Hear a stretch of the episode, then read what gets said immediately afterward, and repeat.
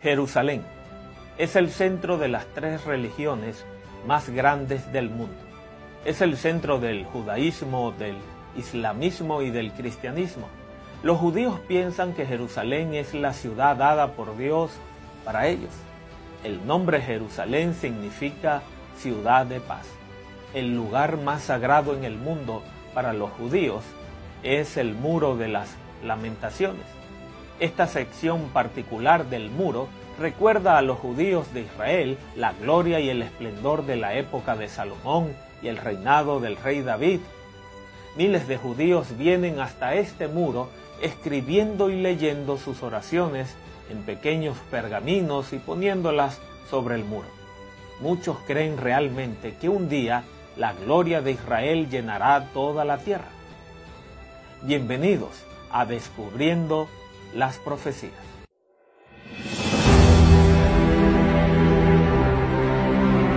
Vivimos en el tiempo del fin. Todo ha tenido su fiel cumplimiento y estamos a poco de presenciar el evento glorioso que dará la bienvenida a la eternidad. Mientras ese día llega, sigamos descubriendo las profecías.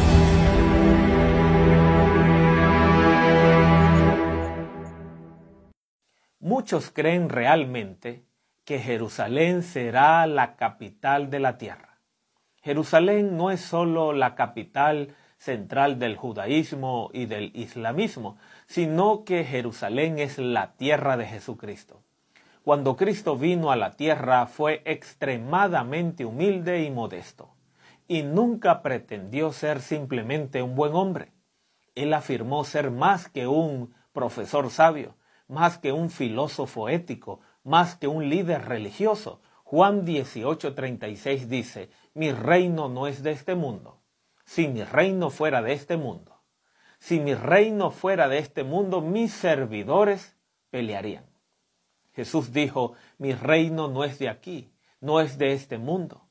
Jesús dice a los judíos eruditos antes de que Abraham fuese, yo soy afirmó haber vivido con su Padre Celestial desde toda la eternidad.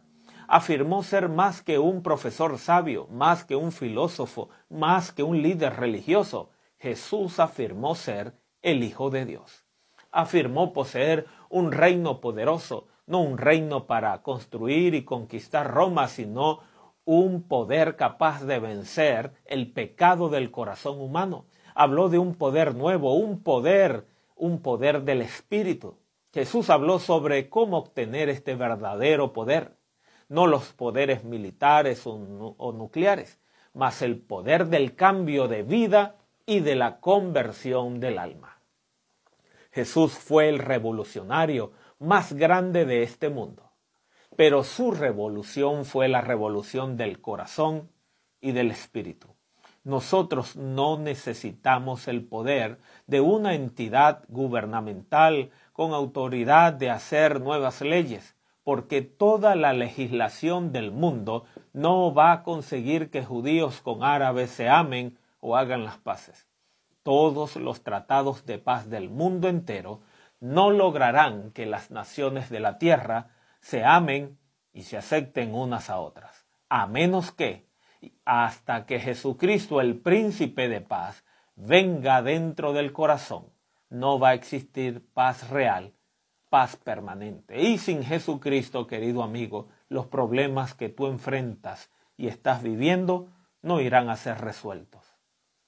Los problemas que enfrentas y que estás atravesando no serán resueltos. Los problemas matrimoniales no van a ser resueltos. Los problemas en tu corazón, los problemas de codicia y de glotonería, de ira, de amargura, estos problemas deben ser resueltos por medio del Espíritu. Y sólo el Cristo viviente que es divino puede venir y entrar en tu vida y transformarte a través de la persona del Espíritu Santo. Ahora yo deseo llevarte conmigo en un viaje de descubrimiento para hallar quién es realmente Cristo. La biografía de Cristo fue escrita anticipadamente.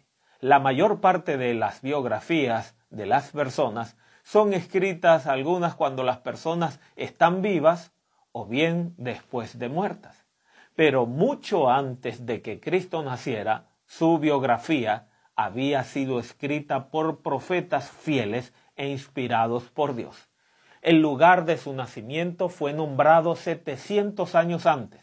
Su traición, los eventos circunvecinos y su muerte fueron detallados mil años antes de haber nacido. Asombrosamente, en forma exacta, el profeta Miqueas predijo el nacimiento de Cristo 700 años antes. María y José en la noche que Cristo nació terminó en Belén porque la Biblia en Lucas 2 del 1 al 4 nos dice. Aconteció en aquellos días que se promulgó un edicto de parte de Augusto César que todo el mundo fuese empadronado. Este primer censo se hizo Sirenio gobernador de Siric, e iban todos para ser empadronados cada uno a su ciudad. Y José subió de Galilea, de la ciudad de Nazaret, a Judea, a la ciudad de David, que se llamaba Belén, por cuanto era de la casa y familia de David. ¿Cómo supo el profeta Miqueas setecientos años antes que Jesús nacería en Belén? Los estudiantes de la Biblia llaman a Isaías el profeta del Evangelio, porque él escribió palabras mesiánicas como las que están en Isaías 7:14. Por tanto el Señor mismo os dará señal. He aquí que la Virgen concebirá y dará a luz un hijo y llamará su nombre Emmanuel. El nombre Emmanuel significa Dios con nosotros. ¿Cómo supo Isaías 700 años antes que Cristo nacería de una mujer virgen? era muy conocido por todos que la existencia de Cristo sería nacer a través de una virgen. Hombres malvados e ignorantes de las profecías le importunaban y castigaban a Jesús con eso. Pero el detalle es que Isaías predijo que Jesús nacería de una virgen 700 años. Y este nacimiento es una de las grandes evidencias que Cristo es el Mesías. Sí, Jesús fue más que un buen hombre. Cuando Jesús nació, los ángeles cantaron, Gloria a Dios en las alturas. Ese bebé de Belén yace acostado en un humilde pesebre. Es el Hijo del Dios viviente. Y porque Él es Dios, mi querido amigo, nos ofrece mucho más que grandes ideas o buenos principios morales. Nos ofrece su poder, ese poder que abre los ojos a los ciegos, abre oídos a los sordos y llena con nueva vida y vitalidad de piernas deterioradas por la parálisis. Ese poder que resucitó a los muertos, el poder del Cristo viviente está disponible para ti y para mí. Ningún pecado es tan grande para el poder del Cristo viviente que no pueda dar la victoria. Ninguna prisión de malos hábitos es tan segura para el poder de Cristo que nos pueda libertar de ella. Han habido personas que me han dicho, pastor, esas profecías han sucedido por accidente. La Biblia no es un libro común y Jesucristo no fue un hombre común. Él es el divino Hijo de Dios. El ministerio de Jesús es predicho claramente en la Biblia. En Isaías 6, 1 al 3 dice, El Espíritu Santo de Jehová, el Señor, está sobre mí, porque me ungió Jehová y me ha enviado a predicar buenas nuevas a los abatidos. Jesús predicó buenas nuevas a los afligidos. María Magdalena fue sorprendida en pleno adulterio y arrastrada delante de Jesús por los escribas y fariseos. Cristo miró a esta mujer, él conocía el anhelo de ella por amor. Cristo le dice, vete y no peques más. La mirada de bondad infinita en su rostro, lleno de amor, le decía a la aterrorizada joven, estás buscando amor y todo lo que conoces son estos diferentes hombres que te tratan como un objeto de placer, pero tú estás perdonada. Jesús predicó las buenas nuevas de perdón, de gracia y misericordia para los sufridos. Si Jesús no era realmente Dios, entonces todo sería un fracaso, porque solo Dios puede perdonar pecados. Cuando Jesús perdonaba pecados, los fariseos le acusaban de blasfemia y querían apedrearlo. Pero el humilde carpintero de Nazaret podía perdonar los pecados porque realmente era Dios. Ningún filósofo puede ofrecer vida eterna. Un filósofo podría enseñarnos a pensar con lógica, podría motivarnos a valorar la sabiduría, pero no nos podría ofrecer ni dar la vida eterna. ¿Qué filósofo puede resucitar a alguien de la muerte? Quédate conmigo frente a la tumba de Lázaro, cuando Jesús dice con autoridad, Lázaro, sal fuera. Y Lázaro, que había estado muerto por cuatro días, vino afuera. ¿Quién puede resucitar muertos sino Jesús? Yo doy gracias a Dios porque el mismo Cristo que resucitó a Lázaro puede tomar mi corazón frío y transformarlo en tierno y cálido y hacerlo latir otra vez con vida y amor mil años antes. El salmista en Salmos 41, 9 escribe, aún el hombre de mi paz en quien yo confiaba, el que de mi pan comía alzó contra mí su calcañar. En esta predicción, David en realidad repite las palabras de Cristo. ¿Cómo supo David mil años antes que un amigo cercano y discípulo de Jesús, Judas, vendería y traicionaría a su maestro?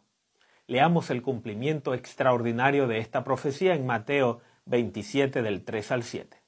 Entonces Judas, el que le había entregado, viendo que era condenado, devolvió las treinta piezas de plata a los principales sacerdotes y a los ancianos, diciendo, Yo he pecado, entregando sangre inocente. Mas ellos dijeron, ¿qué nos importa a nosotros? Allá tú, y arrojando las piezas de plata en el templo, salió y fue y se ahorcó. Los principales sacerdotes, tomando las piezas de plata, dijeron, no es lícito echarlas al tesoro de las ofrendas, porque es precio de sangre. Y después de consultar, compraron con ellas el campo del alfarero para sepultura de los extranjeros. Es impresionante la veracidad de esta profecía. La predicción fue hecha más de 500 años antes. ¿Cómo supo el profeta Zacarías cada detalle de los acontecimientos? Muchas personas piensan que estas profecías son mera coincidencia. Déjame decirte una cosa. Todo lo sucedido demuestra una vez más la divinidad de Cristo. Dios nos ha dado los hechos y nosotros necesitamos sacar conclusiones inteligentes.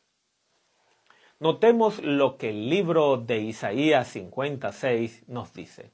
Di mi cuerpo a los heridores y mis mejillas a los que me mesaban la barba. No escondí mi rostro de injuria y de esputos. ¿Cómo sabía Isaías que Jesús sería azotado, flagelado?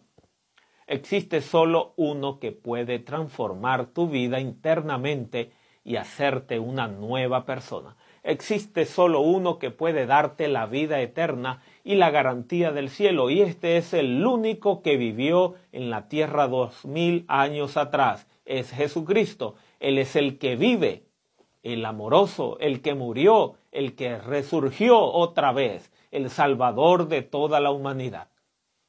Todas las piezas encajan perfectamente en este rompecabezas. Las profecías milagrosas que indican en la dirección del Mesías, todas ellas han sido cumplidas en Jesucristo. Mil años antes, el Espíritu Santo inspiró al salmista David para escribir en el Salmo 22, 16, donde nos cuenta, perforaron mis manos y mis pies Ahora esto es algo increíble. Los judíos no practicaban la crucifixión. Algunos dudan sobre esto, pues en Deuteronomio 21, del 22 al 23, dice lo siguiente. Si alguno hubiere cometido algún crimen digno de muerte y lo hicieres morir y lo colgaréis en un madero, no dejaréis que su cuerpo pase la noche sobre el madero. Sin falta lo enterrarás el mismo día porque maldito por Dios es el colgado. y no contaminarás tu tierra que Jehová tu Dios te da por heredad. Aquí menciona el ser colgado en un árbol, pero esta persona sería colgado y amarrado con una soga. Los judíos en el pasado ejecutaron algunos criminales colgados en un madero, pero nunca crucificándoles. La crucifixión fue introducción de Antíoco Epífanes alrededor del año 170 antes de Cristo y fue practicada hasta el año 330 después de Cristo. Los romanos practicaron la crucifixión alrededor de 500 años. ¿Cómo supieron los profetas cada pormenor de los acontecimientos? Zacarías 12:10 y del 13 al 6 nos dice, y mirarán a mí a quien traspasaron y le preguntarán, ¿qué heridas son estas en tus manos? Y él responderá, con ellas fue herido en casa de mis amigos. La Biblia predice claramente que Cristo debería ser crucificado, no con piedras, no colgado y amarrado con cuerdas. Estas profecías son para personas que piensan y hacen análisis. Ellas son concretas y muestran evidencias documentadas.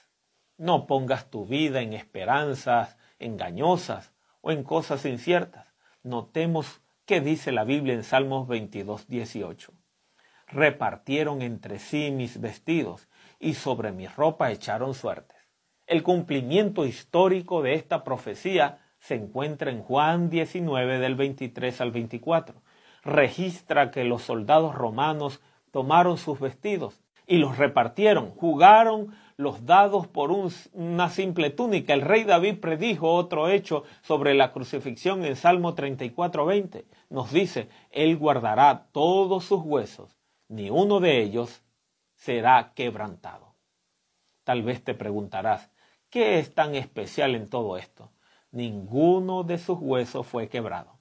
Esto fue solo casualidad. Juan 19, 31 al 36 nos relata que los soldados vinieron y quebraron las piernas a los dos hombres que habían sido crucificados con él.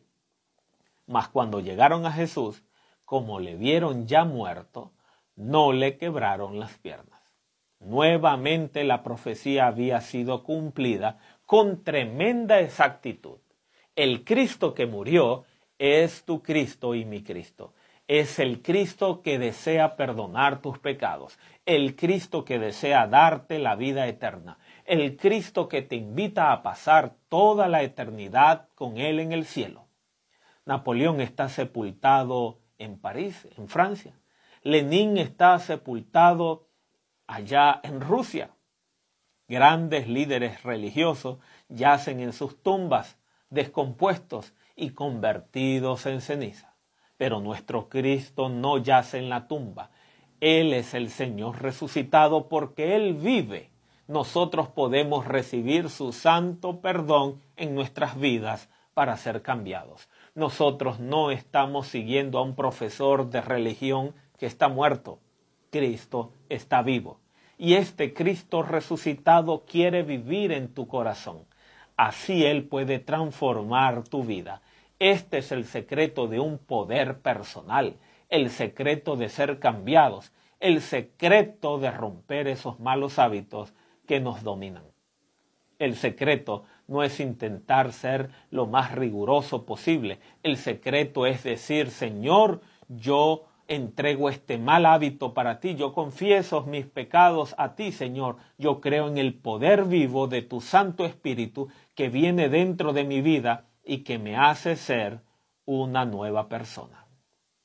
Lecciones para recordar. En Jesús hay poder de salvación. Por lo cual, Él también es poderoso para salvar para siempre a los que por medio de Él se acercan a Dios, puesto que vive perpetuamente para interceder por ellos. Hebreos 7:25. Número 2. Para vencer en el tiempo del fin se necesita de Jesús. Estas cosas os he hablado para que en mí tengáis paz. En el mundo tendréis tribulación, pero confiad, yo he vencido al mundo. Juan 16:33. La salvación única y exclusivamente se encuentra en Cristo. Y en ningún otro hay salvación, porque no hay otro nombre bajo el cielo dado a los hombres en que podamos ser salvos. Hechos 4:12. Pienso en Jet. Era un hombre responsable, amaba su trabajo, trabajaba desde las 8 de la mañana hasta las 8 de la noche, pero su genio le traicionaba. Muchas veces la cena no estaba exactamente a la hora acostumbrada o la sopa estaba un poco fría. Él golpeaba a Cristi, a su mujer. En otras oportunidades, en su falta de paciencia, se excedía y rompía los juguetes de sus hijos. Entonces le gritaba al chico Jimmy, mueve tus juguetes de aquí. Jet no era una mala persona, solo estaba estresado, con mucho trabajo, y no podía controlar su genio. Muchas veces Christie se iba a dormir llorando. Hablaba de su problema a muchas personas, pero a pesar de ello, los problemas no mejoraban. Hasta su hijo estaba comenzando a temer a su papá cada vez que llegaba a casa. El pequeño comenzó a preguntar a su madre, Mamita, ¿papá va a llegar enojado? ¿Va a estar muy malo? ¿Papá te va a pegar? Mamita, cuando estoy acostado, ¿por qué lloras tanto? le decía el pequeño a su madre. Aquel hombre comenzó a beber más y más y a llegar muy tarde. Su temperamento empeoraba cada día más. El pequeño llegó a declarar, me gustaría que papá nunca más volviera a las siete a casa. Algo sucedió con Jet y recapacitó sobre su actitud hacia su familia. Un día comenzó a hojear la Biblia y encontró Primera de Juan, en Juan 1.9, el cual dice, si confesamos nuestros pecados, Él es fiel y justo para perdonar nuestros pecados y limpiarnos de toda maldad. El efecto positivo que causó la lectura de la Biblia fue suficiente como para verse un verdadero cambio en él. Un día Jimmy se acercó a su padre y le dijo, papá, me gustas más ahora porque sonríes. ¿Qué te ha sucedido? Jed le contestó, querido hijo, yo estaba muy equivocado, mas yo vine a Jesús y aquí al lado de esta silla me arrodillé y entregué mi vida a Jesús. Le pedí que me perdonara mis pecados y me transformara completamente. También le pedí su Santo Espíritu. Jesús es mi Salvador. ¿Te gustaría a ti recibir a Jesús en tu corazón? ¿Entregar tu vida a Él? Decirle a Él, oh querido Jesús, hay hábitos en mi vida que necesitan ser arrancados fuera. Señor, quiero entregarte esos malos hábitos. Quiero ser transformado enteramente por ti. Tal vez no has sido un padre ejemplar, pero quieres serlo no has sido una madre cariñosa y comprensiva, sin embargo lo deseas.